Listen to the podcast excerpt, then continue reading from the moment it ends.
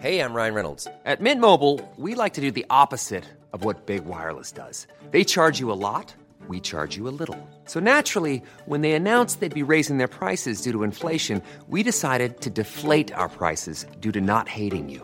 That's right. We're cutting the price of Mint Unlimited from $30 a month to just $15 a month. Give it a try at mintmobile.com slash switch. $45 upfront for three months plus taxes and fees. Promo rate for new customers for limited time. Unlimited more than 40 gigabytes per month. Slows. Full terms at mintmobile.com.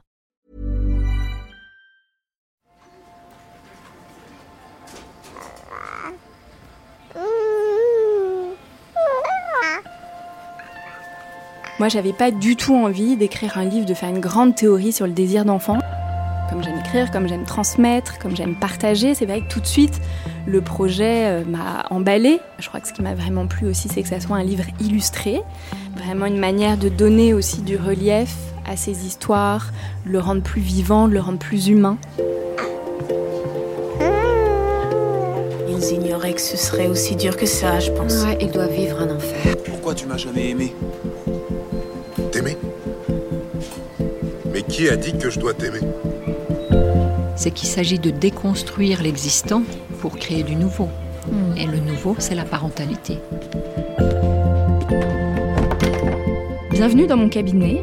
Je suis Mathilde Bouichou, psychologue clinicienne spécialisée en périnatalité. Je reçois, j'accompagne des femmes, des hommes, des futurs parents, des couples aussi, autour de toutes les questions euh, qu'ils peuvent se poser sur euh, leur parentalité, leur devenir parent. Euh, Ça peut aller lorsqu'ils s'interrogent sur leur désir d'enfant, aux difficultés qu'ils peuvent rencontrer pendant la grossesse, aux questions d'infertilité, au parcours de PMA, et puis aussi autour de toutes les questions éducatives qui peuvent se poser avec leurs enfants.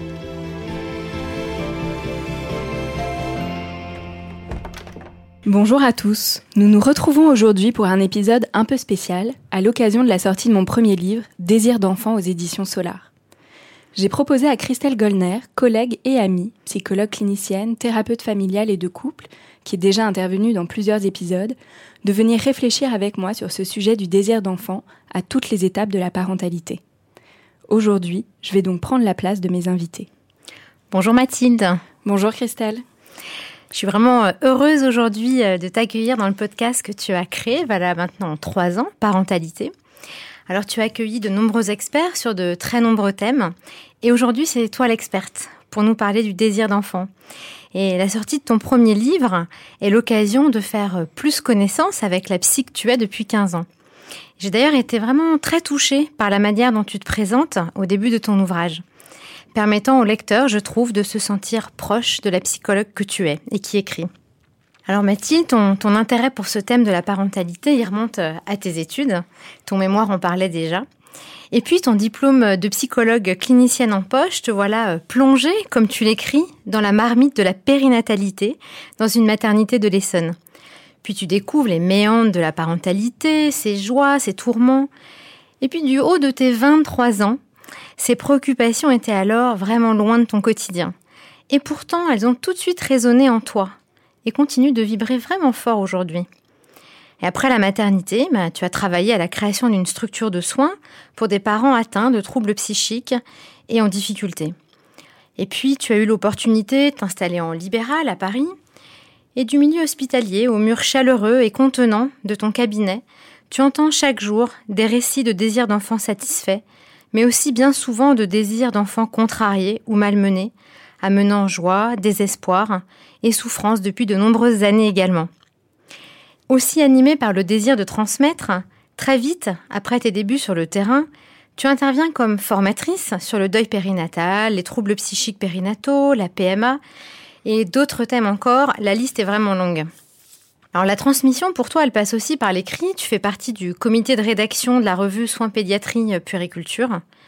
Et vraiment passionné, engagé, tu as à cœur de toujours continuer de te former, à cœur de continuer d'apprendre, de réfléchir à ta pratique professionnelle pour accompagner au mieux depuis maintenant 15 ans des femmes, des hommes, des couples dans cette période de transformation qui est le devenir parent. Tu es vraiment une psychologue aux casquettes multiples et te voilà donc aussi créatrice d'un podcast et autrice. Alors Mathilde, qu'est-ce qui t'a amené à vouloir créer ton podcast et pourquoi ce thème? Alors déjà, merci euh, Christelle pour cette présentation. Alors pourquoi le podcast? Il y a euh, quelques années, je crois que c'était 2016-2017, euh, au tout début du podcast en France, j'ai commencé à écouter des podcasts. Je me souviens avoir passé des heures à écouter euh, un podcast qui s'appelle Transfert. Ce sont des personnes qui racontent des histoires, des moments de vie. C'est un peu scénarisé, donc ça, ça nous embarque assez rapidement. Et donc j'ai tout de suite aimé cette manière aussi de s'adresser aux gens dans le creux de l'oreille, de pouvoir écouter ça dans les transports, en faisant la cuisine, en voiture, voilà, que c'était finalement euh, très facile de se laisser embarquer, qu'il y avait vraiment quelque chose de chaleureux et d'intime dans, euh, dans le podcast. Et puis un jour, j'ai écouté le podcast de Jenny Chamas. Alors Jenny Chamas, à l'époque, alors son podcast, il a changé de nom. Aujourd'hui, il s'appelle Femme ambitieuse. Je ne sais plus comment il s'appelait à l'époque. Et elle euh, avait son podcast dans lequel euh, elle donnait, donc elle est coach, elle accompagne des femmes principalement. Et dans son podcast, elle donnait vraiment des conseils techniques, des outils de coach pour, euh, par exemple, aider à gérer son temps, des choses vraiment très pratico-pratiques. Et puis c'était le début de certains podcasts comme Bliss Story. Donc en maternité, c'était principalement du témoignage, ce qu'on pouvait entendre. Et quand j'ai écouté son podcast, je me suis dit, mais c'est ça qu'il faudrait faire en parentalité, non pas que du témoignage, mais apporter une parole d'expert. Et un peu comme si le podcast pouvait venir aussi compléter ce qui est proposé aux parents, aux futurs parents, aux parents en devenir quand ils attendent un enfant, ils ont une préparation à la naissance à la parentalité. Alors celle-ci, elle est quand même très axée euh, sur la grossesse, sur des dimensions euh, physiologiques, médicales. Je me disais, d'un point de vue psychique, les parents, ils ont besoin de mieux connaître ce ce, bouleversement, ce processus du devenir parent, et que ça serait peut-être une bonne idée voilà, de faire un podcast pour euh, donner finalement tous ces outils, tout ça aux parents, pour les aider euh, à traverser euh, cette période-là et puis après euh, les aider à traverser, à traverser, les aider à accompagner leurs enfants. Hmm. Est-ce qu'il y avait aussi l'idée pour toi de t'adresser au plus grand nombre hein, à travers le podcast? Je sais pas au début. Après, oui, c'est venu après cette idée de m'adresser au plus grand nombre et en tout cas de faire entendre à travers le choix des experts, des personnes que j'invite, de faire entendre différentes euh, courants, différentes manières de penser la parentalité. Et ça, c'est quelque chose qui est très important euh, pour moi, même si voilà, il y a certaines valeurs comme la bienveillance, le respect de l'enfant euh, qui sont fondamentales.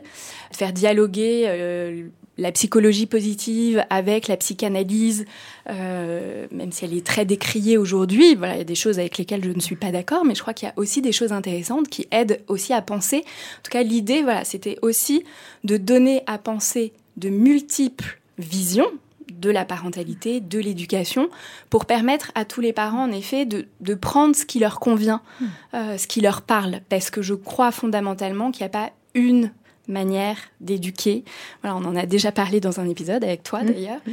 Voilà, je crois que c'est aussi à chacun de construire son chemin. A des choses qui vont marcher avec certains parents, certains enfants, et puis d'autres pas. Donc je ne crois pas qu'il y ait qu'une référence théorique possible. Mmh. Je crois que c'est vraiment important d'avoir un regard euh, multiple. En tout cas, quand j'ai eu euh, cette idée du podcast, du coup, euh, j'ai contacté différentes entreprises qui faisaient du podcast. Moi, je suis psychologue clinicienne, je, la technique, j'y connais rien, je sais pas monter, je sais pas faire tout ça. Voilà, moi, mon travail, c'est d'être auprès des patients euh, dans, dans, mon cabinet. donc, j'avais pas du tout envie de passer mon temps à faire ça. Et j'ai eu vraiment la grande chance de rencontrer Guillaume de Rachinois, donc qui est le directeur général de Moustique Studio. À l'époque, euh, au sein de Moustique, ils avaient plusieurs podcasts que Guillaume appelait euh, d'utilité publique. Et donc, ensemble, on a vraiment partagé ce souhait bah, que ça soit un podcast d'utilité publique, que ça serve aux parents, que ça soit vraiment euh, un outil. Et donc, avec Guillaume et avec Joseph Carabalona, on a co-construit ensemble vraiment ce qui est devenu ensuite parentalité. Donc vraiment avec une idée de prévention en fait de prévention, d'information mmh. des parents. Mmh. Et l'idée, c'était aussi vraiment que ça reste euh, gratuit, mmh. accessible facilement pour les, pour les parents, pour les personnes que ça intéresse. Merci Mathilde, et je pense vraiment que tes, auditeurs seront très touchés d'entendre aussi la, genèse en fait euh, de ce podcast. Alors, euh, bah, du podcast, te voilà autrice. Alors, dans ton livre, donc Désir d'enfant, Tu nous racontes hein, que c'est avec joie mais aussi euh, inquiétude que tu as accepté la proposition euh, d'écrire sur ce thème, donc du désir d'enfant. Et le défi, tu, tu l'as relevé. Ton premier livre, c'est vraiment une pépite. Il est complet et complexe, vivant, il est beau. Les illustrations de Mathilde Lemiel sont drôles, sensibles, intenses aussi. Et vraiment, à l'image de ton podcast, c'est un ouvrage étayé sur des fondamentaux théoriques et aussi sur ta grande expérience clinique. Il aborde le sujet du désir d'enfant avec, je trouve vraiment une grande ouverture, beaucoup de bienveillance à l'égard de toutes les situations cliniques que tu évoques. Tu proposes des références sérieuses, des conseils pratiques. Tu recommandes des associations, une bibliographie. Et ton livre apporte vraiment de nombreuses pistes de réflexion, des ressources pour toute personne, tout professionnel, se questionnant ou travaillant autour du désir d'enfant. Tu aides les femmes, les hommes à reprendre un peu de, pouvoir sur ce qu'ils vivent. Tu proposes aussi des questions pour aider le lecteur à cheminer et des orientations thérapeutiques, toujours avec cette attention à ne pas te substituer à une consultation médicale ou psychologique. je vois un peu ton livre comme une boussole aidant à trouver sa, sa direction dans ce grand océan que représente le désir d'enfant. Alors Mathilde, pourquoi ce livre et comment, comment il est né? Alors, comme tu viens de le dire, euh, ce sont les éditions Solar qui sont venues euh, me chercher pour, pour écrire ce livre. Et en effet, voilà, au début, ça m'a quand même beaucoup impressionné. Voilà, t'en parlais, je fais partie du comité de rédaction de la revue Soins, Pédiatrie, Puériculture. Alors, j'ai bien compris que d'écrire un article qui s'adresse aux professionnels, donc on va dire d'un point de vue euh, scientifique, et d'écrire un livre qui s'adresse au grand public, voilà, c'est pas tout à fait euh, la même chose ni le même travail.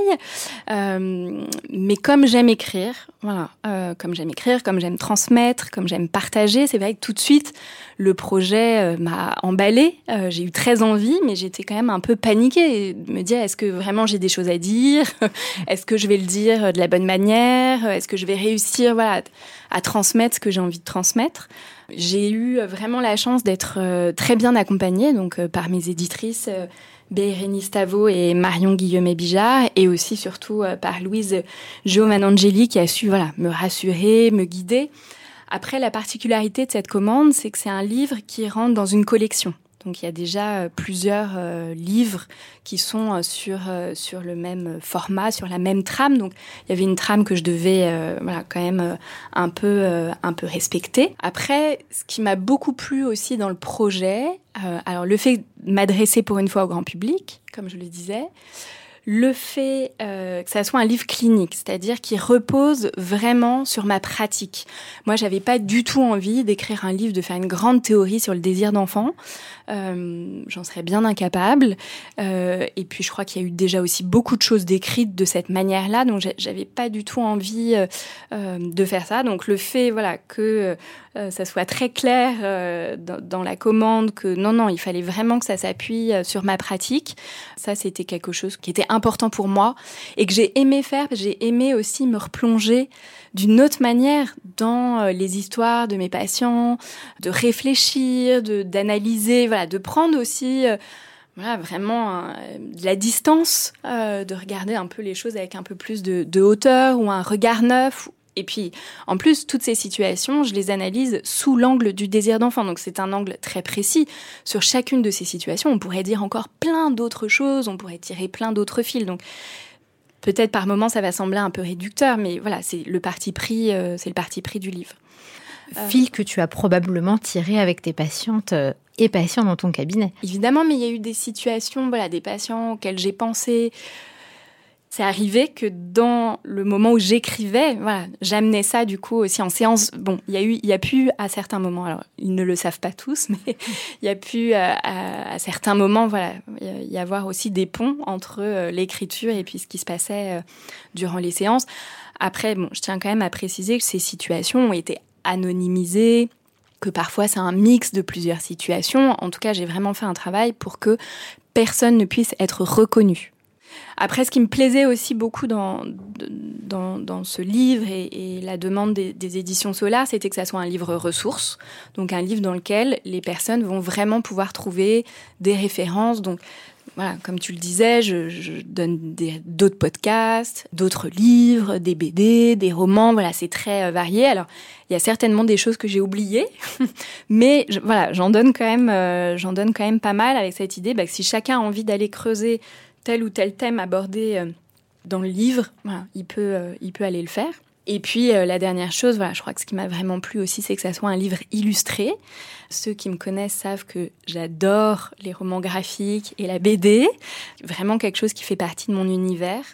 Donc le voilà, le fait que ça soit illustré, c'était euh, vraiment une manière de donner aussi du relief à ces histoires, de le rendre plus vivant, de le rendre plus humain. Ça m'a embarqué, ça a fait que j'ai dit oui. Alors justement Mathilde, donc c'était euh, très riche pour toi euh, ces, ces illustrations, mais est-ce que tu peux nous raconter comment tu as travaillé avec l'illustratrice?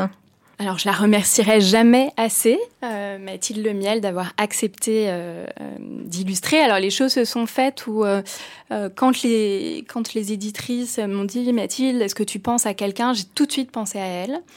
Je venais d'ailleurs en plus de lire sa, BD qui s'appelle Mais presque rien, qui est une bande dessinée sur sa propre histoire, où elle a traversé plusieurs fausses couches.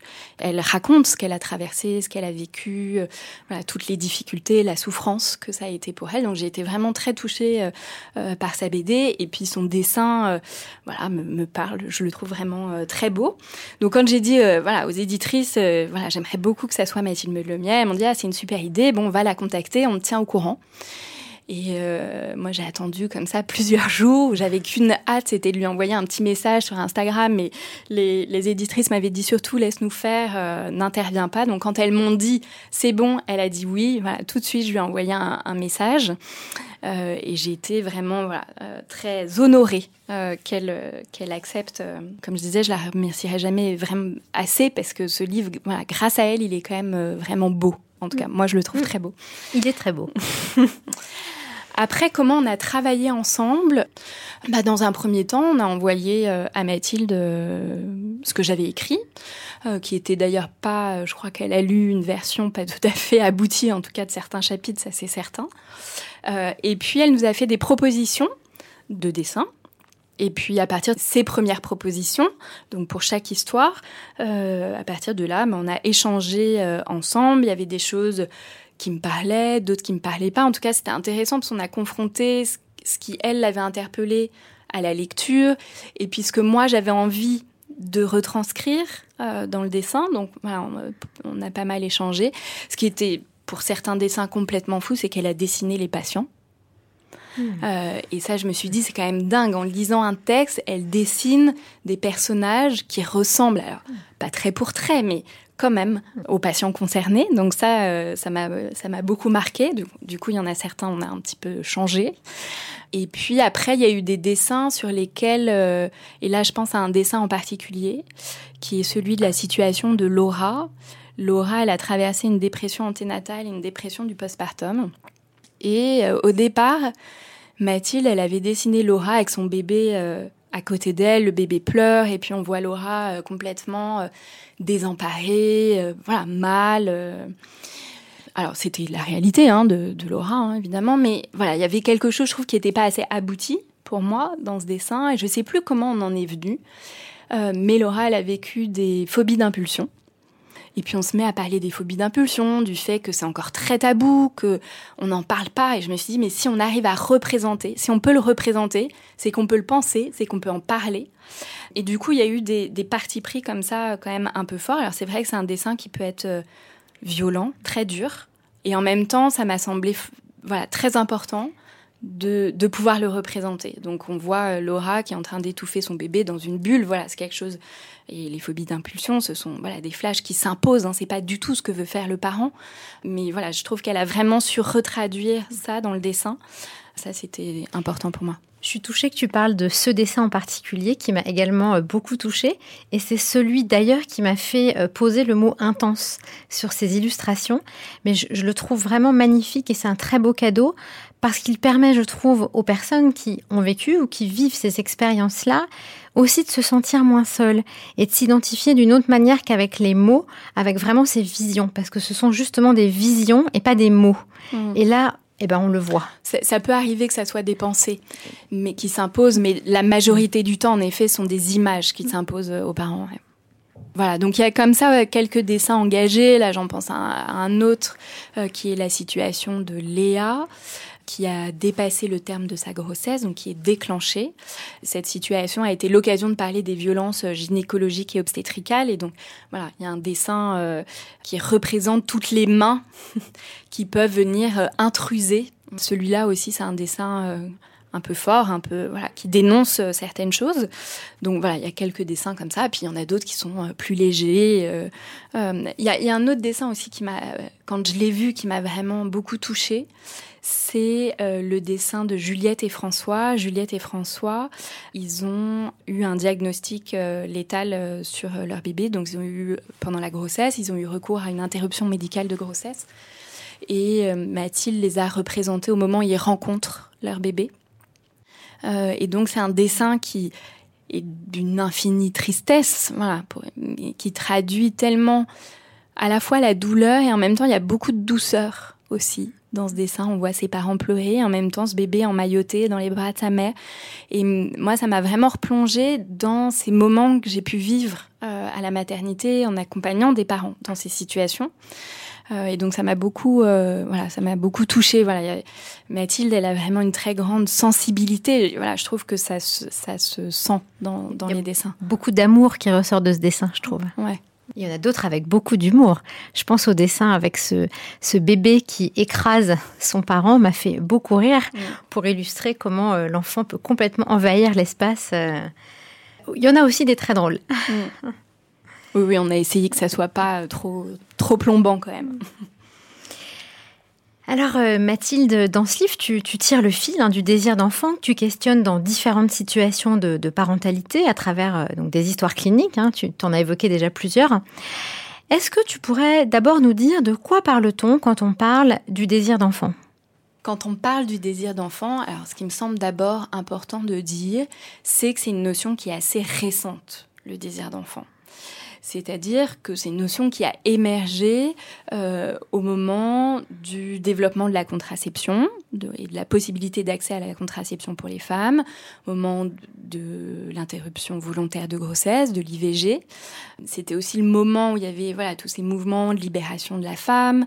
Avant ça, la question du désir d'enfant, elle n'existait pas. Les femmes, elles avaient des enfants. Alors, il arrivait qu'elles n'en aient pas pour X et Y raisons, mais personne se posait la question. Les femmes, elles avaient des enfants. Et qu'elles désirent ou pas, finalement, ça n'intéressait euh, a priori pas grand monde. Donc c'est important d'avoir ça en tête parce que ça laisse, ça permet vraiment de comprendre que c'est donc une notion récente et une notion qui s'est construite dans ce contexte social, culturel, historique. D'ailleurs, voilà, à ce moment-là, là, je pense voilà, Simone de Beauvoir, pour elle, la maternité, c'était une aliénation. Elisabeth Badinter, qui a remis en question euh, la dimension naturelle de euh, l'amour maternel. Voilà, tout le, fait que la femme puisse échapper à cette condition, finalement, à, cette, je sais pas comment dire, à cette condition féminine d'avoir des enfants, c'est vraiment à ce moment-là qu'est apparu, euh, a apparu cette notion. Et je vois bien aujourd'hui comment cette notion, elle est questionné, réfléchi, peut-être même comment le désir d'enfant il peut être mis à mal par le contexte euh, politique, écologique, le monde dans lequel on vit. beaucoup de personnes qui viennent me voir me disent mais comment avoir des enfants dans un monde aussi euh, incertain, aussi inquiétant, ou des, des personnes que j'accompagne me disent bah il y a peut-être quelques années, je vous aurais dit que j'aurais aimé deux, trois enfants. Bon, bah déjà un, euh, ça sera bien, voilà. Donc, euh, je, crois que vraiment ce qu'on vit aujourd'hui, l'époque dans laquelle on est, vient vraiment aussi impacter euh, cette question du désir d'enfant. Et donc, pour revenir à ta question de c'est quoi le désir d'enfant, donc c'est le souhait à un moment donné de sa vie de vouloir avoir des enfants, accueillir des enfants. Et je dirais que c'est une composante plus ou moins affirmée du souffle vital. C'est comme un moteur, le désir d'enfant, qui nous pousse à aller en avant, de l'avant. Dans plein de situations du livre, je trouve qu'on retrouve vraiment vraiment cette notion-là. Alors après, il peut y avoir plein d'autres moteurs dans la vie, c'en est un parmi d'autres. Je trouve que c'est très intéressant le rappel du contexte historique que tu as fait. Ça nourrit aussi ma réflexion par rapport à, la pratique parce que je, vois aussi beaucoup de patients et de patientes qui, qui culpabilisent d'être dans toutes ces questions autour de un enfant, pas d'enfant, pourquoi, avec voilà, tous les doutes qui, peut, qui peuvent y avoir. Et il y a vraiment cette grande culpabilité. Et je trouve que de rappeler ce contexte historique, parce que les gens souvent disent, mais, mais avant, ne se posait pas autant de questions. mais oui, ou les autres se posent pas autant de questions. Si, les autres se posent aussi beaucoup de questions. Euh, ou parfois j'entends, mais moi, mes parents, ils se posaient pas toutes ces questions, ou mes grands-parents. Et donc de rappeler ce contexte historique aux patients, je, me dis que ça peut aussi tout à fait être euh, soulageant, en fait. Bien sûr, et puis je pense que... Euh, nos parents et nos grands-parents, ils pouvaient pas se poser ces questions-là. Mm. Voilà, le contexte euh, bah, social, historique permettait pas mm. ces questions mm. Qui sont aujourd'hui tout à fait euh, légitimes. Et en même temps, se questionner sur son désir d'enfant, c'est se questionner sur plein de choses de son histoire. Euh, donc, pour moi, ça fait presque partie du processus du devenir parent ou du non-devenir parent, voilà, en fonction du choix de chacun. Et alors, par rapport au désir d'enfant, quelles sont pour toi les grandes idées reçues autour de cette question et de la parentalité Quelles sont les plus fréquentes, les plus connues? Ouais, parce en a pas mal hein, quand même, des idées reçues. je dirais quand même que la plus connue, et j'en parlais un peu en, filigrane là dans ce que je viens de dire, c'est euh, t'es une femme, euh, tu désires forcément avoir des enfants, avec cette croyance que c'est dans la nature des femmes d'avoir des enfants. L'instinct euh, maternel. L'instinct maternel, que c'est physiologique. Bon, alors non, hein, évidemment, il y a plein de femmes qui souhaitent pas d'enfants et elles sont pas pour autant euh, anormales, euh, elles n'ont pas de problème. euh, voilà, c'est quelque chose qui est de l'ordre aujourd'hui d'un choix personnel, singulier, qui s'inscrit dans une histoire et, euh, et, pour lequel la société n'a aucun, en théorie, aucun jugement à porter. Bon, ça c'est en théorie. Des femmes qui peuvent d'ailleurs s'inscrire pleinement dans leur vie de femme. Bien sûr, et puis il y a plein d'autres manières d'être fécond. Il n'y a pas que, que la maternité bien sûr. Je crois que quand même aujourd'hui, j'espère en tout cas que ça bouge un peu, euh, mais voilà, c'est encore euh, une idée reçue qu'on peut entendre très très fréquemment. Ensuite, il y en a une autre qui est la grossesse est forcément épanouissant, merveilleux, c'est un heureux événement. Voilà, une femme enceinte, elle est heureuse, elle est épanouie, elle rayonne. Alors non, là non plus, pas forcément. Les choses sont beaucoup plus euh, complexes que ça. Et, euh, et donc, il y a plein de femmes qui ont profondément envie d'avoir un enfant, mais qui n'aiment pas être enceinte, qui n'aiment pas l'état de grossesse. Et puis, quand on a une grossesse où on vomit 20 euh, fois par jour, on a mal au cœur, on a mal, qui ne sont pas des petits mots de la grossesse, hein, qui peuvent parfois être très handicapants, amener beaucoup de souffrance. bon, assez légitimement, on peut comprendre qu'on n'ait pas très envie euh, de vivre ça et de passer par cet état. Et ça, ça n'a rien à voir avec l'affection, le lien ou l'amour qu'une mère ou qu'un père ou qu'un parent euh, porte à son enfant. Voilà, ce sont des choses bien distinctes. On peut profondément désirer, ne pas euh, aimer être enceinte et profondément aimer son enfant. Voilà, euh, voilà, sont vraiment des choses distinctes. Alors certes, elles sont physiologiquement, psychiquement liées les unes aux autres, mais elles sont quand même très distinctes. Et souvent, il y a quand même des raccourcis qui sont faits. Tu veux dire qu'elles peuvent même aimer profondément leur enfant dans leur vie intra-utérine? Bien sûr, bien sûr. Le lien, euh, généralement, commence quand même à, se construire euh, à ce moment-là. Euh, en tout cas, dans la majorité des situations. Aussi, devenir parent, c'est un réel bouleversement identitaire. C'est-à-dire quand on devient parent, on est réactivé dans sa propre histoire de naissance, dans les liens avec ses parents. Euh, ça vient parfois chahuter aussi euh, l'identité professionnelle qu'on a pu euh, se construire au fur et à mesure des années. Donc, toutes les dimensions de l'identité sont mises à mal. Et ça, ça peut être extrêmement perturbant. Alors, quand, quand, tout ça, quand sa propre histoire de naissance, quand le lien avec ses parents, que les choses se sont plutôt bien passées, a priori, c'est pas un gage de certitude, mais euh, ça peut permettre, en tout cas, que les choses soient euh, plus fluides, plus faciles au moment où soi-même on devient parent. Et puis parfois, il y a euh, des mémoires traumatiques qui sont réactivées. Et donc là, on peut se sentir vraiment complètement chahuté, bouleversé, éclaté. Voilà, il y a des femmes qui me disent, mais j'ai l'impression d'éclater, de d'être en mille morceaux. Donc non, c'est pas forcément euh, épanouissant. Comme je le disais, on peut se réjouir, être heureuse d'accueillir un enfant, se réjouir de cette perspective, mais en même temps, voilà, se sentir très mal et que ça soit très difficile. Donc, ça amène vraiment toute cette question de l'ambivalence. Et l'ambivalence, c'est quand même le propre de l'humain. Tous, à un moment donné de notre vie, à la fois, on est triste et heureux. Alors, c'est souvent très difficile à décrire, à comprendre. C'est de cet ordre-là. C'est-à-dire bah, que à la fois, il y a de la joie, souvent, pour cet enfant à venir, et en même temps, ça peut être très douloureux, qu'il y ait de la souffrance ou de la difficulté. Voilà, c'est pas forcément dramatique. Peut-être que ce moment, parfois de grandes difficultés, très tourmenté, peut aussi être l'occasion, justement, de mettre au travail des choses qui étaient mises sous le tapis, occultées, qui étaient là bas bruit. Alors il me semble, mais c'est vraiment toi là l'experte, mais qu'on parle de transparence psychique Mhm. à ce moment-là de, de la période de, Oui, de durant la grossesse, un état psychique vraiment particulier de la femme enceinte qui lui permet, alors il y a comme une levée de ce qu'on appelle le refoulement, donc elle a davantage accès à sa vie inconsciente, à sa vie intérieure. Et donc souvent à ce moment-là, il y a justement des souvenirs où, où les parents qui attendent un enfant vont, vont questionner euh, leurs propres parents sur comment comment s'est passée la grossesse, la- l'accouchement, les premiers mois, quel bébé ils étaient. euh, quand même cet état psychique un peu d'hy- d'hypersensibilité qui se met en place et qui permet d'avoir accès euh, à tout ça. Et oui, c'est très juste ce que tu dis. Et voilà, moi je le vois tous les jours euh, euh, avec les, les femmes que j'accompagne. C'est que c'est ça peut être terrible et c'est terrible de le vivre parce que ça peut être une très grande souffrance. Et en même temps, en effet, c'est cette occasion aussi de se redécouvrir soi.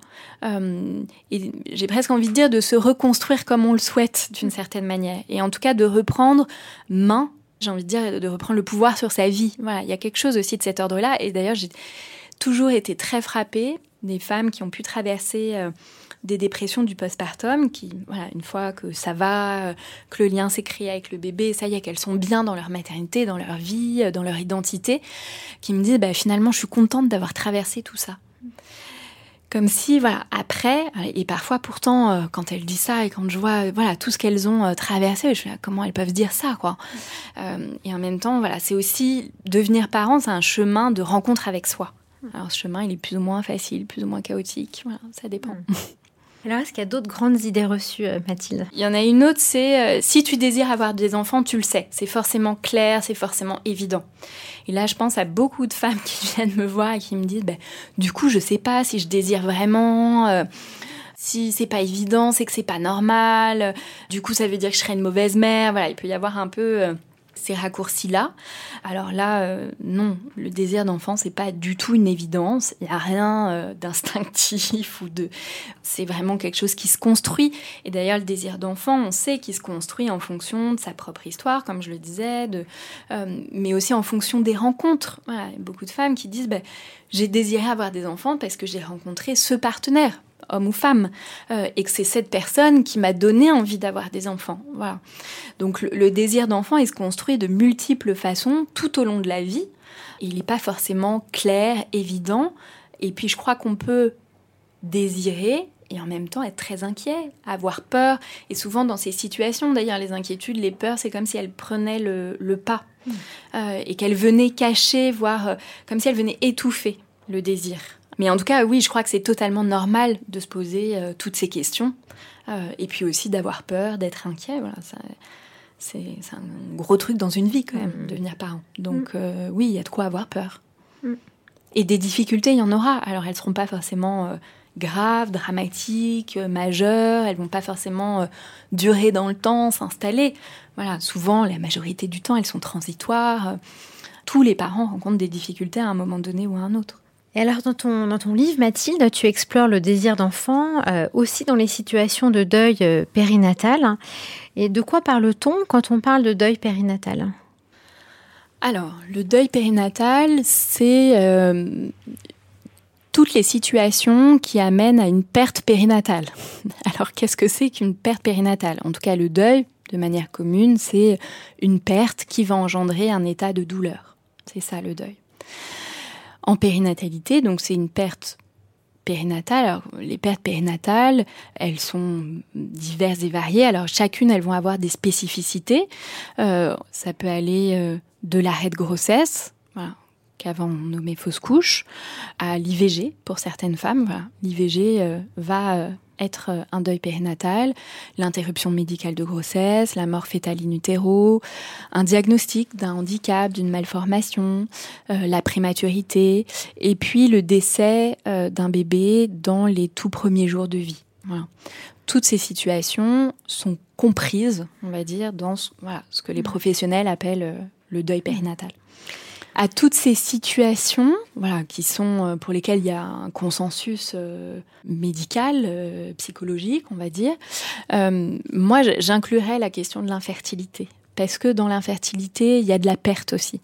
La perte de ses capacités à concevoir, alors, il peut y avoir aussi, et dans un parcours de PMA, il peut y avoir beaucoup de pertes. Donc, une femme qui est en parcours de FIV, par exemple, on va lui prélever, euh, je dis n'importe quoi, 15 ovocytes. Et puis, sur ces 15 ovocytes, il n'y en a que 8 matures. Ça va donner ensuite euh, 7 embryons. Et puis, en bout de course, d'embryons qui pourront être transférés pour une implantation, il n'y en aura que deux. Donc, à chaque étape, il y a de la perte. Et puis, cet embryon qui va être transféré, potentiellement, il ne va pas s'implanter et se transformer devenir un bébé. Donc là aussi, il y a quelque chose de l'ordre voilà, d'une vie, en tout cas, qui s'arrête. Euh, et donc là aussi, il y a de la perte et, euh, et il y a du deuil, mais voilà, ça, on n'en on parle pas encore, euh, je trouve, tout à fait de cette manière-là. Et pourtant, voilà, pour moi, je trouve que ça fait aussi partie euh, de, de, ces situations de deuil, de deuil périnatal. Voilà, c'est comme si la, la, la, la technique qu'il y avait derrière amenait une banalisation, en fait, de ce que vivent des femmes, des couples. Mais ça, cette banalisation, on la voit encore sur la question justement des arrêts de grossesse. Le fait qu'on parle de deuil périnatal, moi je trouve c'est vraiment comment c'est vécu par les parents. Quelle que soit la situation, pour les parents ou les parents devenir, ou les futurs parents, on peut apprendre un lundi qu'on est enceinte, le mardi se mettre à saigner, donc que la grossesse s'arrête, et être dans une situation de deuil périnatal. Parce que la douleur suscitée par l'arrêt de cette grossesse, elle est en lien avec le désir, avec l'attente, avec les projections, euh, avec le projet, et que là, il y a quelque chose à ce moment-là d'un projet d'accueillir un enfant quelques mois plus tard qui s'arrête. Et ça, c'est extrêmement douloureux. Et, et, encore, alors heureusement, ça a énormément euh, bougé, évolué. Voilà, Mathilde Lemiel, elle, euh, notamment, voilà, grâce à sa BD et puis la tribune Fausse couche vraie vécue, qu'elle a coécrit euh, avec Judith Aquin et d'autres, euh, voilà, milite vraiment dans ce sens pour faire reconnaître euh, la réalité de, ces situations, la douleur que ça entraîne pour des parents. Alors après, il y en a, il y a certaines femmes qui vont vivre ça et qui ne vont pas le vivre comme un deuil. Il y a aussi une part singulière de comment chacun, chacun va le vivre. Là, quand je parlais des parcours de PMA, il y a des, des personnes, voilà, quand l'embryon s'est pas implanté, c'est une perte périnatale c'est un deuil périnatal. Mmh. Et pour d'autres, pas. Mmh. Voilà. Euh, mais, tu... mais c'est important de, de, pouvoir le penser comme tel, pour pouvoir autoriser ça aux parents. Tu, tu nous rappelles vraiment l'importance, en fait, d'entendre la, la, subjectivité de chacun et non pas euh, un peu aussi cette idée reçue euh, si l'arrêt de grossesse se passe en début de grossesse c'est ok et comme si plus la grossesse était avancée plus les femmes devenaient légitimes en fait à, à vivre une situation de deuil. Et alors, Mathilde, quel lien tu, ferais, toi, entre donc, le deuil périnatal et le désir d'enfant? L'intensité de la douleur ressentie, elle est en lien avec cette question du désir. C'est parce que je désire que ça arrive et que si ça s'arrête, bah, c'est terrible. Le désir et le deuil, ils sont extrêmement liés. Après, évidemment, quand on vient de perdre un enfant, ou un enfant devenir, voilà, au cours de la grossesse, quel que soit le, stade de la grossesse, ça peut, sur le moment, évidemment, venir chahuter, mettre à mal le désir. Mais ça, souvent, c'est très transitoire. En tout cas, moi, c'est ce que j'observe dans ma pratique clinique. Et d'ailleurs, je me suis vraiment posé la question euh, en écrivant le livre et sur, et sur les par rapport aux situations que j'ai choisies. Voilà, j'ai repensé à, à, tous ces parents que j'ai accompagnés dans ces situations. Et je crois que tous ont eu des enfants après, un ou des enfants après. Donc ça dit bien quand même qu'il y a quelque chose où le deuil peut venir chahuter, bouleverser, impacter le désir. Mais quand même, le désir, il reste là. C'est pour ça que je parlais de souffle vital. Je crois que aussi, quand on est confronté à la mort, bon, bah, il y a un moment donné, on a, il y a un souffle vital qui revient, en tout cas quand tout va bien. voilà, il y a vraiment quelque chose de, de, cet ordre-là. Ce que je viens de dire, ça concerne pas les, les personnes en parcours de PMA. Voilà, où là, euh, c'est arrivé voilà, que des personnes que j'accompagne n'arrivent pas à, à, concevoir et à avoir d'enfants. Mais en tout cas, toutes les personnes que j'ai accompagnées dans des situations de mort fétale in utero, d'IMG, de, d'arrêt de grossesse, parfois ça a été long, mais toutes, tous sont devenus parents après. Tu nous parles vraiment de la résilience là, je trouve. Hein. Et je, trouve que c'est aussi donner beaucoup d'espoir en fait aux, parents qui se retrouvent dans ces situations et quand ils sont dedans se disent mais bah, c'est terminé quoi. Mathilde, dans ton livre, tu parles de la difficulté maternelle, hein, mais de quoi parle-t-on et quelle propension de la population ça, ça concerne? Alors, la difficulté maternelle, ça regroupe toutes les manifestations émotionnelles, psychiques, somatiques, douloureuses et pathologiques qui surgissent pendant une grossesse. C'est-à-dire qu'à la grossesse, il y a deux faces. Il y a la phase physiologique, tout ce qui va concerner euh, le bébé qui grandit dans le ventre du, corps de la femme. Euh, et puis, il y a le versant euh, psychique, donc tout ce processus du devenir parent. La difficulté maternelle, c'est un blocage dans ce processus du devenir parent. En tout cas, c'est une difficulté, quelque chose qui se bloque ou qui n'arrive pas à se faire dans ce processus-là. Alors, de manière plus commune, ça regroupe un certain nombre en tout cas en termes pathologiques, certaines choses comme le baby blues. Alors le baby blues, il n'est pas pathologique, mais il traduit bien qu'il se passe quelque chose à ce moment-là. D'ailleurs, il est plutôt classé dans les troubles de l'adaptation, baby blues, et qui a une forme un peu de normalité. De fait, quelques heures avant, on n'a pas d'enfant, quelques jours après, on en a un. Voilà, d'être un peu chahuté et d'avoir perdu ses repères, ça est assez logique. Donc le baby blues, il vient bien dire que là, il y a quelque chose qui se manifeste de retrouver des repères. Et puis après, il y a la dépression anténatale, dépression du postpartum, la psychose puerpérale, les troubles anxieux. D'une certaine manière, on pourrait aussi mettre tout ce qui concerne le stress post-traumatique euh, euh, lié à des accouchements euh, traumatiques. Il y a un certain nombre de troubles comme ça, mais on peut rencontrer une difficulté maternelle et pas être dans une case d'un trouble, on va dire, d'un point de vue nosographique, déjà identifié, diagnostiqué, etc.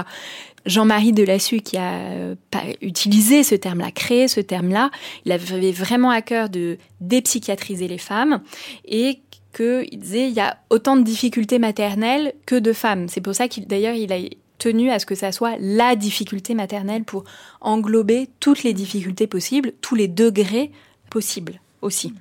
Alors, ce qui concerne les chiffres, euh, bah, c'est assez compliqué d'avoir des chiffres exacts puisqu'il y a voilà ces pathologies qu'on peut diagnostiquer, mais il y a aussi beaucoup de parents qui traversent ces situations et qui ne sont pas diagnostiqués, qui ne sont pas repérés, qui euh, ne reçoivent pas de soins. Donc, bon, on peut faire, on a une petite idée d'estimation, mais euh, mais voilà, c'est difficile concrètement de savoir combien exactement de parents ça, euh, ça concerne. En tout cas, ce qu'on sait aujourd'hui, c'est qu'il y a 10 à 15% des femmes qui accouchent par an qui présentent une dépression du postpartum. On va se baser, alors même si là ça a un peu baissé, mais on va se baser sur 800 000 naissances par an en France. Ça veut dire qu'il y a entre 120 000 et 160 000 femmes par an qui traversent une dépression du postpartum. Donc tout ne relève pas d'une hospitalisation ou de soins très importants, mais en tout cas, voilà, ça nous donne quand même une idée. La psychose puerpérale, c'est 1%. Euh, voilà. Mais bon, à, tout ça, il faut ajouter toutes les autres situations. Donc, si on prend la fourchette haute 160 000, on pourrait se dire voilà, que ça pourrait être le double. Il y en a certains qui disent ça. Donc, voilà, 300 000, 350 000 femmes par an ou famille, parce que là je dis femmes, mais ces troubles évidemment touchent euh, les pères aussi et les hommes. On sait que c'est beaucoup plus. Et donc c'est en ça que c'est vraiment euh, un enjeu euh, de santé publique, vraiment. Et par rapport donc à ces difficultés maternelles qui peuvent recouvrir beaucoup de tableaux différents, qu'est-ce que tu peux nous dire en fait de la question de la culpabilité dans ces situations? Alors la culpabilité dans ces situations, elle est extrêmement intense et elle est euh, extrêmement douloureuse parce que dans la majorité de ces situations, ce sont des femmes qui ont désiré avoir un enfant, qui ont euh, choisi voilà le moment où elles allaient avoir un enfant. Je fais une généralité, mais c'est quand même une grande partie des situations. Et donc, quand on est dans ce projet-là, voilà, on s'attend à accueillir un enfant et tout se passe bien et d'être heureuse, d'être dans cette félicité absolue de la maternité. Et puis, bah, quand ça se passe pas, comme ça, il y a là un décalage énorme entre ce qu'elles vivent et ce qu'elles avaient imaginé ou ce, à quoi elles s'étaient attendues à vivre. Et donc, ça, ça vient. Euh, alors déjà, ce décalage, est extrêmement douloureux. Et ça vient renforcer cette croyance que je pense tous les futurs parents à un moment donné ont, ou en tout cas cette inquiétude, est-ce que je vais être un bon parent? Donc, il y a un tel décalage entre ce qu'elles imaginaient, ce qu'elles vivent, donc forcément elles se disent mais c'est que je suis une mauvaise mère, c'est que je suis pas compétente. Et puis la difficulté matérielle, en tout cas quand on est dans une dépression du postpartum, voilà, c'est un trouble où la femme va se retrouver en très grande difficulté, être en lien avec son bébé, parfois à répondre aux besoins de son bébé. C'est pas qu'elle veut être maltraitante, pas du tout. Euh, mais parfois elle va être en difficulté à pouvoir le changer, à pouvoir lui donner un biberon. Donc toutes ces situations qui se répètent toutes les deux heures avec un nouveau-né vont mettre en difficulté la femme et la confronter au fait qu'elle est incompétente.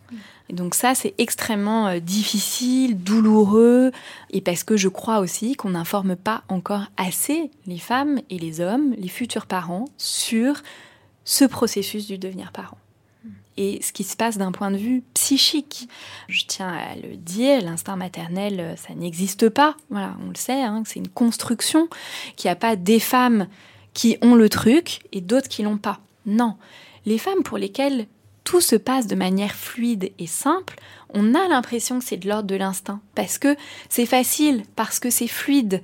D'ailleurs, les, femmes pour qui ça s'est voilà, passé de manière euh, comme ça fluide, elles vont utiliser ce mot euh, instinct. Mais celles pour lesquelles il va y avoir des blocages, ça va s'arrêter, il va y avoir ces difficultés, elles vivent le même processus, sauf que pour des raisons souvent liées à leur histoire, bah, ça vient, voilà, euh, ça vient s'arrêter, se bloquer. et donc là, l'importance des soins est, est fondamentale, tant pour la mère que pour le bébé. Et puis voilà, pour permettre de relancer ce processus et cette construction du devenir parent. La difficulté, tu disais, liée à leur histoire et j'aurais envie de rajouter liée à leur contexte aussi actuel. Il y a aussi voilà, des contextes de, vulnérabilité. de violence conjugale, par exemple. Ou, euh, de, fragilité sociale, euh, d'inquiétude euh, pour un membre de la famille mm. qui, fragilise Oui, ou un décès d'un parent au moment de l'arrivée de l'enfant, par exemple. Voilà, il peut y avoir en effet plein de situations qui vont venir ajouter de la vulnérabilité dans ce moment déjà de transformation et donc de vulnérabilité. alors, Mathilde, de ce désir d'enfant qui peut être euh, brûlant, euh, tu nous l'as dit, euh, teinté d'ambivalence, est-ce qu'il peut y avoir du regret à être devenu parent? Est-ce qu'une mère peut regretter? Est-ce qu'un père peut regretter? Et peut-être la dernière question sur ça, ce serait est-ce qu'on peut aimer son enfant et le regretter? Alors là, ça fait plein de questions en une. Mais euh, en tout cas, c'est un sujet qui est encore euh, extrêmement tabou. Et oui, certains euh, parents regrettent. Alors, moi, je dirais quand même, aujourd'hui, on entend surtout la voix des mères sur ce sujet.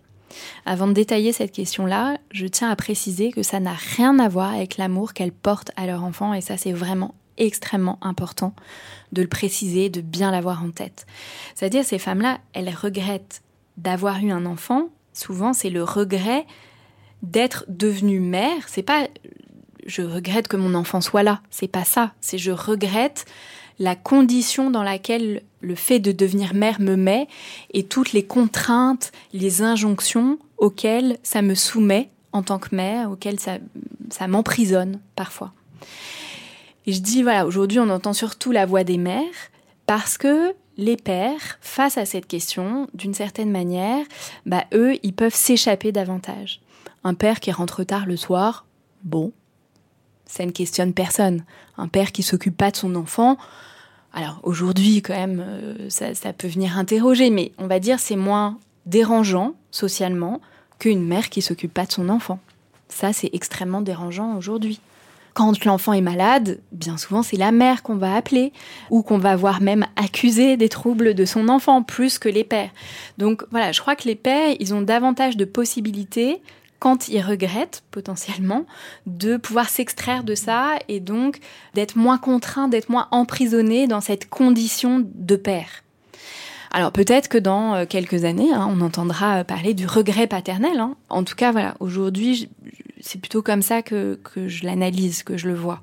Mais en tout cas, je trouve c'est vraiment important. Et là, euh, voilà, je, pense à Astrid qui vient de sortir son livre qui s'appelle Le regret maternel, qui anime ce compte Instagram Le regret maternel, qui a vraiment libéré, libéré la parole sur, sur ce sujet et qui fait un travail euh, remarquable et qui donne vraiment. Et je crois que c'est important d'écouter ces femmes et d'écouter voilà que ça n'a rien à voir avec l'amour, l'affection, qu'il s'agit de, de toute autre chose. Et alors, quand tu accueilles dans ton cabinet euh, euh, ces femmes, peut-être cet homme euh, qui vit hein, le, le, regret, comment, comment tu travailles cette question justement avec tes patients? On va travailler sur la question des représentations. Et là, souvent, en tout cas parfois, j'utilise euh, des cartes, des cartes dites associatives, où euh, je vais euh, inviter la patiente à choisir une carte qui représente pour elle ce que c'est qu'être mère qui représente une autre carte qui va la représenter en tant que mère aujourd'hui, la carte qui représente la mère qu'elle aimerait être. Voilà. Et du coup, on va travailler avec ces différentes représentations parce que souvent quand même il y a ces représentations de la mère idéale parfaite euh, qui met une pression de dingue, qui amène beaucoup de culpabilité, qui met vraiment en difficulté.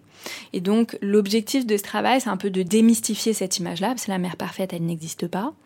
On le dit dans parentalité, hein, les parents parfaits ils n'ont pas d'enfants, voilà. Tout ce travail sur euh, sur les représentations pour leur permettre d'accéder à une vision, une représentation plus réaliste et plus en accord aussi avec elle-même. Parce que euh, parfois, dans cette image idéalisée, bah, la mère, elle doit être tout le temps là, ultra présente. Puis finalement, la femme, elle, elle a quand même besoin de temps pour elle, d'espace pour elle. Et c'est OK, heureusement qu'elle a besoin d'espace pour elle. Donc voilà, de pouvoir construire une représentation qui soit plus juste par rapport aussi à ses propres besoins en tant que femme, euh, en tant qu'individu, euh, etc. C'est vraiment l'idée d'assouplir, quoi, en fait, hein, aussi ouais. les représentations, mmh. qui contraignent beaucoup. Ouais. Il y a un autre travail, mais là c'est plus dans les situations de dépression du postpartum où je vais proposer euh, des travails d'enveloppement, c'est-à-dire avec une écharpe, euh, je vais euh, envelopper la femme. Alors soit elle est enceinte, soit il y a son bébé, donc on va mettre, elle, elle enveloppe son bébé et moi je l'enveloppe avec l'écharpe et je vais, euh, l'idée c'est de lui permettre de vivre l'expérience d'être contenue. Parce souvent dans, dans les situations de difficultés maternelles, de dépression du postpartum, il y a vraiment comme quelque chose de l'ordre de l'éclatement et de la difficulté à contenir son bébé. Et donc le fait de pouvoir faire l'expérience d'être contenu et de voir ce que ça va susciter, est-ce que c'est agréable, est-ce que c'est désagréable, ça amène du coup plein de choses qu'on va travailler euh, du coup euh, ensuite, euh, mais ça, ça les aide aussi à se rassembler à se poser dans quelque chose aussi de plus corporel, voilà, aussi un peu à débrancher parfois euh, justement la culpabilité, voilà, tout ce qui mmh. tout ce qui tourne dans la tête. Donc je crois aussi l'importance de pouvoir passer par le corps, voilà, mmh. ce sont des choses qui, qui peuvent être importantes. Et est-ce que tu proposes un travail euh, plus spécifique autour de la régulation émotionnelle chez ces femmes quand elles sont dans le regret, qui sont aussi dans une culpabilité euh, envahissante? Voilà, est-ce que tu as une approche spécifique euh Alors, je suis formée à l'ICV, à l'intégration du cycle de vie. Je ne crois pas pour le moment avoir proposé de l'ICV à des femmes dans ces situations-là. Pour le moment, moi, l'ICV, je l'utilise beaucoup dans les situations de, alors, de deuil périnatal, d'accouchement traumatique. On va venir vraiment apaiser l'événement qui a été, qui a été très douloureux. Alors, dans ton livre, euh, tu abordes aussi la question du couple. Et donc, dans un couple, les, les, deux partenaires peuvent être en phase. Bien souvent, on retrouve un décalage dans le moment du désir, dans l'expression du désir. Et alors, quel est l'enjeu pour le couple? Déjà, je crois que c'est euh, quand même la majorité du temps qui a du décalage, qui n'a pas la même temporalité, parce que chacun on est singulier, on est différent, on est différent de son partenaire. Et donc l'alignement parfait, alors ça arrive, hein, mais euh, souvent avant d'arriver à l'alignement parfait, il y a quand même un peu de travail, un peu de co-construction. Donc déjà j'ai envie de, rassurer de dire que ce décalage il est normal et qui peut être vraiment l'occasion justement de, de co-construire et de se préparer ensemble pour cheminer vers ce projet et pour devenir parents. On a tous euh, des différents. Après ce qui va poser problème, c'est quand ce décalage il est vécu douloureusement et qu'il n'y a pas de possibilité d'échange, de partage, de co-construction. justement. Là, voilà, là, je pense que c'est important de se faire aider, de se faire accompagner. Alors, Mathilde, dans ton livre, qui est très riche, très dense, si tu avais une idée clé sur laquelle tu aurais envie de laisser les auditeurs, ce serait quoi? Alors, il y en a plein, mais je pense que vraiment, voilà, toutes ces situations que j'évoque euh, dans le livre, le deuil périnatal, la PMA, le couple, le regret, la difficulté maternelle. Devenir parent, c'est un réel bouleversement. Donc si vous êtes confronté à une de ces situations, si ça va pas, n'hésitez pas, soit d'aller euh, vers des professionnels. maintenant, il y a quand même beaucoup de professionnels qui sont formés à la périnatalité, mais ça peut être aussi euh, la porte d'un ami, d'une association, ça peut être la famille, voilà. En tout cas, d'aller chercher des ressources et de pas rester seul. Voilà, je crois que c'est vraiment euh, ce qui est important. Voilà, on entend partout hein, ce proverbe. Faut tout un, village pour élever un enfant. Il faut aussi tout un village pour attendre, pour porter un enfant. C'est un peu cliché maintenant de le dire parce qu'on l'entend beaucoup, mais c'est quand même vrai, en tout cas, de, construire cette matrice de soutien, voilà, d'avoir des ressources, de pas rester seul, c'est essentiel. Alors euh, Mathilde, tu demandes toujours euh, un conseil de lecture ou de podcast euh, à tes experts. Alors en complément de ton livre, donc Le désir d'enfant de Mathilde Bouichou, qu'est-ce que tu auras envie de nous conseiller sur ce thème?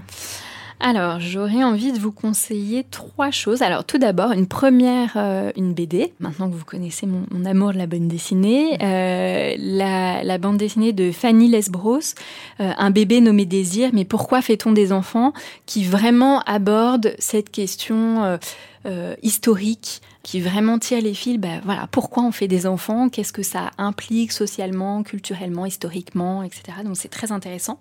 Et puis après, mes deux autres recommandations, elles portent sur le non-désir d'enfant. Car questionner le désir, c'est aussi se questionner sur le non-désir. Alors, je l'évoque à certains moments donnés du livre, le non-désir, mais non-désir, c'est d'enfance, c'est un thème à part entière. Euh, donc voilà, c'est un sujet à part entière. Euh, donc je l'ai pas développé dans le livre. J'aurais quand même envie de recommander euh, deux lectures sur, euh, sur ce thème-là. Alors, il y a un premier livre qui s'appelle Ils vécurent heureux et n'eurent pas d'enfants de Megan Dome. Donc là, ce sont 16 témoignages d'écrivains, hommes et femmes américains, qui ont décidé de ne pas avoir d'enfants et racontent pourquoi. Donc, c'est vraiment passionnant. Et je crois que vraiment de pouvoir écouter ces personnes-là, ça permet aussi voilà, de comprendre et d'éclairer aussi ce que c'est que le désir d'enfant.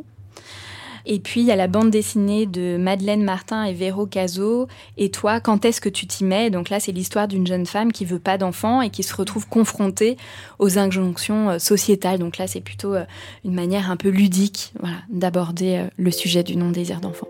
Merci Mathilde pour tes éclairages. Et puis, je souhaite vraiment une belle réussite en fait à, à ton livre parce que vraiment, il le mérite. Et merci de ta confiance. Merci beaucoup, Christelle.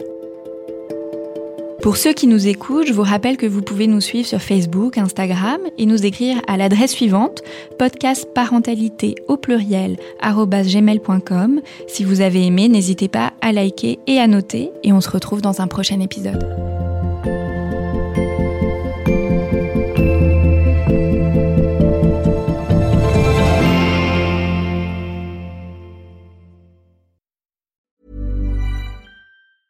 Mom deserves the best, and there's no better place to shop for Mother's Day than Whole Foods Market. They're your destination for unbeatable savings, from premium gifts to show-stopping flowers and irresistible desserts. Start by saving 33% with Prime on all body care and candles. Then get a 15-stem bunch of tulips for just $9.99 each with Prime. Round out Mom's menu with festive rosé, irresistible berry chantilly cake, and more special treats. Come celebrate Mother's Day at Whole Foods Market.